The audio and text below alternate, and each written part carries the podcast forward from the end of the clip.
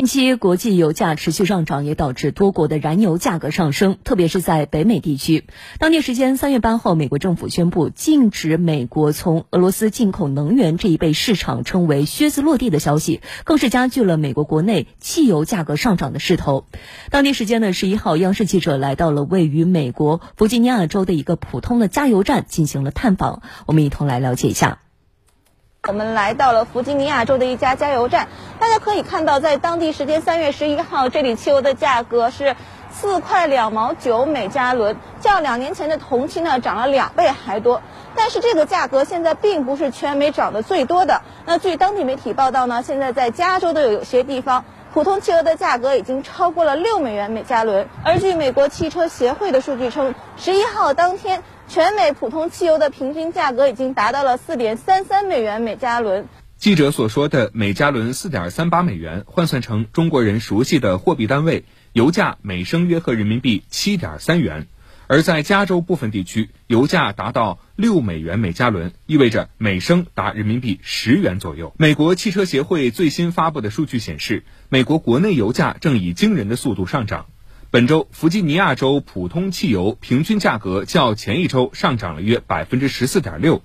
汽车协会的一项最新调查显示，随着汽油价格涨超每加仑四美元，大多数美国人将改变他们的驾驶习惯甚至生活方式。本周二，美国宣布将禁止从俄罗斯进口能源，令这一局面雪上加霜，引发民众的普遍担忧。评级机构穆迪发布的最新报告显示，普通美国家庭目前每月在汽油上的花销比去年同期增加了二百七十六美元，约合人民币一千七百五十元。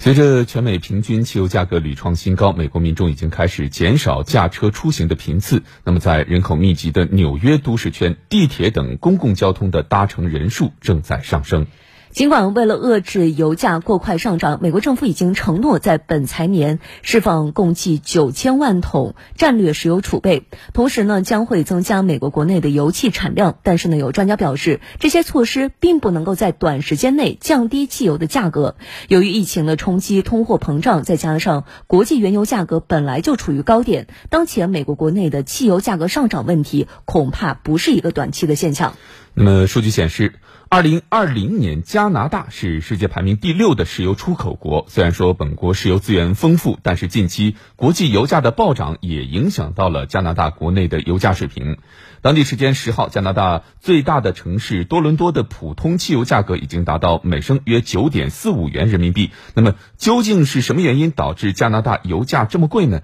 来听央视记者从加拿大发回的报道。加拿大一家汽油比价网站的最新统计数据显示，十号。安大略省普通汽油平均价格为每百升一百八十五点二加元，约合每升九点二元人民币。不列颠哥伦比亚省的油价达到二百零二点一加元，约合每升十元人民币，为全国最高。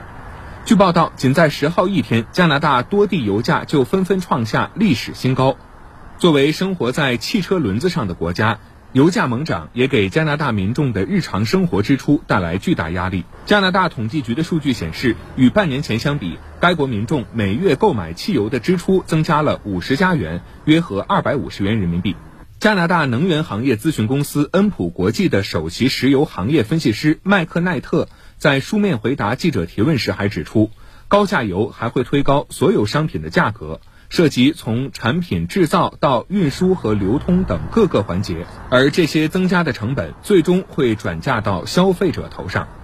另有业内人士指出，从2014年开始，国际油价基本在低位徘徊，大量石油公司在这种情况下减员减产并减少投资。但从去年四月份以来，国际市场上石油供不应求，导致国际油价持续上涨。在这种情况下，加拿大国内的石油企业更倾向于国际市场，从而赚取更多利润，这也进一步减少了国内的供应，从而推高国内油价。加拿大国内的油价和国际油价是基本保持一致的，然后加拿大政府在这个油价上又增加了相当一部分的税收，其中包括汽油税、包括消费税，还有包括最近因为节能减排而增加的碳税。民众就会发现，在加油站你看到的价格要比别的很多国家要高很多。分析人士还指出，即便加拿大国内石油公司如果决定增产的话，包括设计施工及投产等各个环节在内，也需要一个相当长的周期。此外，新冠疫情之后的经济恢复也加大了能源需求。